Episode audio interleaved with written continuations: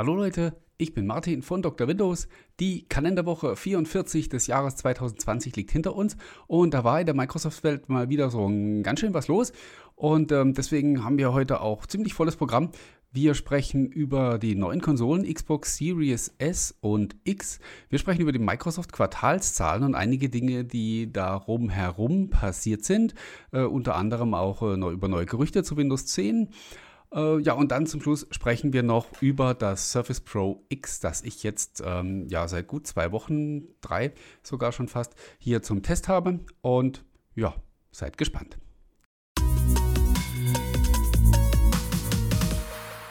Und dann steigen wir auch schon ein mit dem, äh, ja, mit dem Highlight der Woche, äh, eher für mich als für euch. Die Xbox Series S und X sind hier zum Test eingetroffen. Äh, ich darf euch leider im Moment noch nicht sehr viel darüber erzählen. Ähm, alles, was so die Konsole selbst, also das System und das Gameplay und so weiter angeht, äh, ist im Moment noch unter Embargo. Was ich euch erzählen kann, ist, dass die Xbox Series S wirklich klein ist. Äh, die, die, Bilder haben da wirklich nicht gelogen.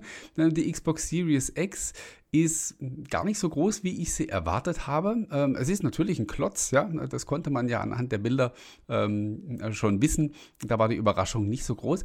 Aber wie gesagt, ich habe es mir fast ein bisschen noch etwas eindrucksvoller vorgestellt. Und was ich euch ebenfalls sagen kann, ist, dass der neue Xbox Wireless Controller äh, sich wirklich super gut anfühlt. Der, der hat einen ganz schön weiten Sprung nach vorne gemacht, was die Haptik und so weiter angeht. Also da kann man sich wirklich drauf freuen. Äh, was ich euch auch erzählen kann, ist, dass die Konsolen schon nicht mehr hier sind. Ähm, wir sind ja ein Team und ähm, jeder will natürlich mal äh, da äh, ran. Und im Moment sind sie beim Kollegen Daniel, der mich dann auch bei dem Review unterstützt, das ähm, ja dann demnächst erscheinen wird. Es gab auch noch eine wichtige Nachricht zum Thema Abwärtskompatibilität. Da hat Microsoft nämlich gesagt, dass sie nach einer halben war es eine halbe Million oder eine halbe Milliarde Teststunden, keine Ahnung, auf jeden Fall unheimlich viel. Äh, tolle Jobs müssen das übrigens sein von den Leuten, die das da ausprobieren. Äh, auf jeden Fall haben sie sich äh, auf Teufel komm raus getestet und konnten diese Woche feierlich bekannt geben, dass alle Spiele, die auf der Xbox One laufen, auch auf der Xbox Series X laufen werden. Abwärtskompatibilität ist ja nichts Neues bei der Xbox, aber man hat es halt wirklich geschafft, dass tatsächlich alle Spiele auch auf der neuen Generation laufen, mit Ausnahme natürlich derer, die die Kinect äh, benötigen, die ja von der neuen Konsolengeneration nicht mehr unterstützt wird. Dann kommen wir zum nächsten Thema. Das sind die Microsoft-Quartalszahlen und ihr müsst mir verzeihen, dass ich jetzt ein bisschen hier auf meinen Spickzettel gucken muss. Ganz schön viele Zahlen, die kann sich kein Mensch natürlich merken. Ähm, äh, das erste Quartal des Geschäftsjahres 2021 ist für Microsoft zu Ende gegangen. Das ist ein Punkt, wo die Leute in den Artikeln immer kommentieren, sagen, äh, hast du dich da nicht vertan mit den Jahreszahlen? Nein, ähm, das Microsoft-Geschäftsjahr beginnt am 1. Juli und endet am 30. Juni und ähm, also quasi immer vorgezogen. Das Geschäftsjahr 2021 von Microsoft hat am 1. Juli 2020 begonnen und geht am 30. Juni 2021 zu Ende. Äh, ich werde es wahrscheinlich noch 100 Mal erklären, weil es ist halt ein bisschen komisch, aber es ist halt äh, Bilanztechnik, ganz einfach. Ja, das erste Quartal war einmal mehr ein Rekordquartal für Microsoft. 37,2 Milliarden Dollar haben sie umgesetzt und 13,9 Milliarden davon sind als Reingewinn in der Kasse geblieben. Ein sattes Plus von 30 Prozent gegenüber dem Vorjahreszeitraum. Äh, natürlich äh, kommt das Geld wieder zu, nicht zu großen Teilen, aber das Wachstum kommt zu großen Teilen natürlich wieder aus dem Cloud-Geschäft, also aus Azure und Co. Ähm, es gibt ja drei äh, Geschäftsbereiche von Microsoft. Das ist einmal die, das Thema Cloud, dann ist das Thema Produktivität, wo auch Office und so zu Hause ist. Und dann gibt es noch diesen Geschäftsbereich More Personal Computing. Da finden wir dann Windows, Xbox und Surface.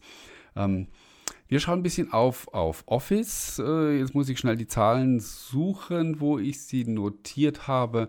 Ähm, 21% hat man mit Office 365 im kommerziellen Bereich zugelegt, 13% bei den Consumern. Insgesamt hat man jetzt 45,3 Millionen äh, Endkunden, die weltweit Microsoft 365 abonniert haben. Ähm, sehr positiv waren auch die Zahlen im Bereich Surface. Da hat man zwar keine Umsatzzahlen genannt, aber immerhin ein Plus von 37 Prozent erzielt. Allerdings muss man da schon relativierend äh, dazu erwähnen, dass das äh, erste Quartal 2020, also die, der Zeitraum ähm, von Juli bis September 2019, äh, ein sehr schwaches war ein sehr schwaches Quartal war für Surface, weil, ähm, wenn ihr euch erinnert, im Oktober kamen die neuen Produkte und hat natürlich vorher niemand mehr gekauft und deswegen waren da die Umsätze entsprechend schlecht. Nichtsdestotrotz, 37 Prozent ist ein Wert, den man erstmal schaffen muss. Äh, beim Gaming ging es um 21% nach oben. Äh, leider wie immer gibt es keine Verkaufszahlen zu den Xbox-Konsolen und so. Das sind ja alles Dinge, wo wir so, so neugierig wären, äh, mal was zu erfahren, auch wenn es letztlich egal ist. Ja, wir verdienen ja nichts dabei mit.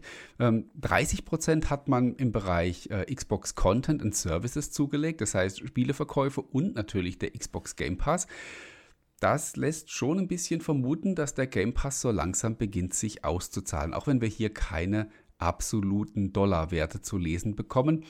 Und äh, von daher ist es natürlich immer so ein bisschen schwer einzuschätzen, ob diese großen Prozentzahlen natürlich dann auch äh, viele Dollars bedeuten. Aber äh, nichtsdestotrotz, es ist Wachstum da in diesem Bereich, 30 Prozent. Und ähm, mutmaßlich äh, wird es sehr stark getrieben, eben durch den Xbox Game Pass, der ja ganz nebenbei bemerkt auch wirklich ein super cooles Angebot ist.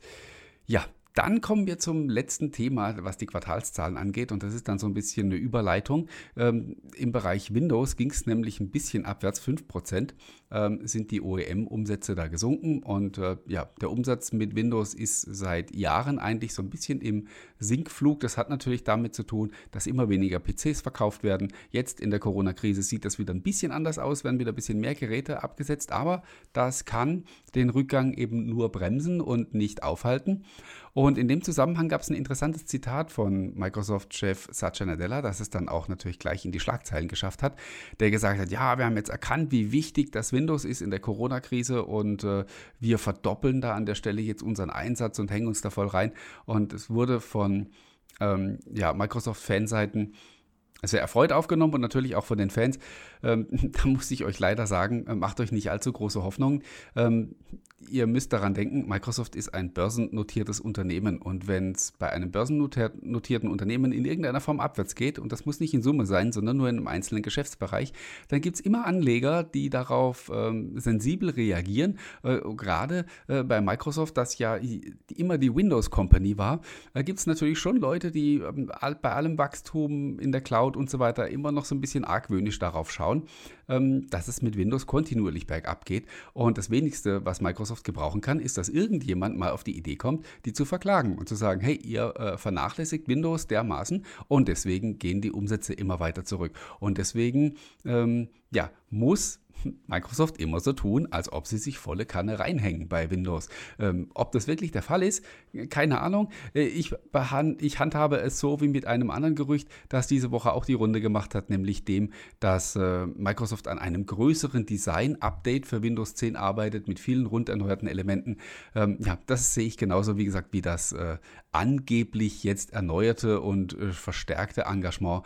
Ähm, ich glaube, wenn ich es glaube es dann, wenn ich es sehe und nicht, wenn ich es lese oder höre. Und äh, ich kann euch nur den Rat geben, das ganz genauso zu handhaben. Äh, letztes Informationsschnipselchen noch zum Thema Windows 10.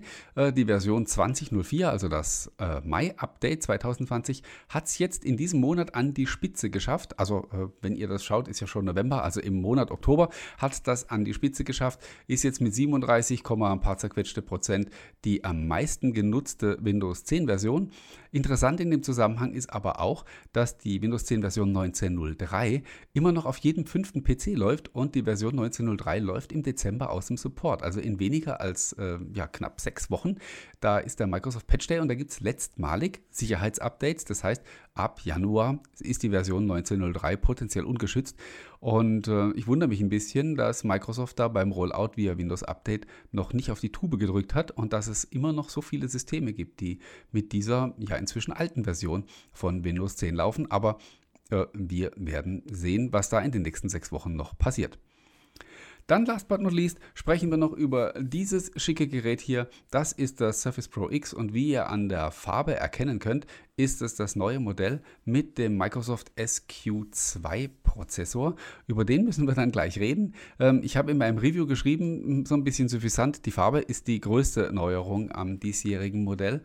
Ähm, es macht viel mehr Spaß, das Surface Pro X in diesem Jahr zu benutzen, als es noch letztes Jahr der Fall war. Aber das gleiche Erlebnis hättet ihr auch, wenn ihr euch ähm, das Gerät vom letzten Jahr kaufen würdet. Denn die Plattform als solche hat sich sehr viel weiterentwickelt. Also äh, ich habe hier ein bisschen längere Akkulaufzeit feststellen können. Ich habe keine Ahnung, ob das vom Gerät kommt oder ob das äh, mit den Fortschritten zu tun hat, die Windows on ARM allgemein gema äh, gemacht hat. Ähm, man merkt aber, das System läuft insgesamt sehr viel runder, sehr viel flüssiger alles. Ähm, die Emulation ist auch nochmal ein bisschen besser geworden. Wenn wir also einmal das Thema 64-Bit-Applikationen ausklammern, dann ist Windows on ARM jetzt wirklich in der Mitte angekommen. Ähm, man muss sich eigentlich groß gar keine Gedanken mehr machen, äh, ob man so ein Gerät kaufen will oder nicht.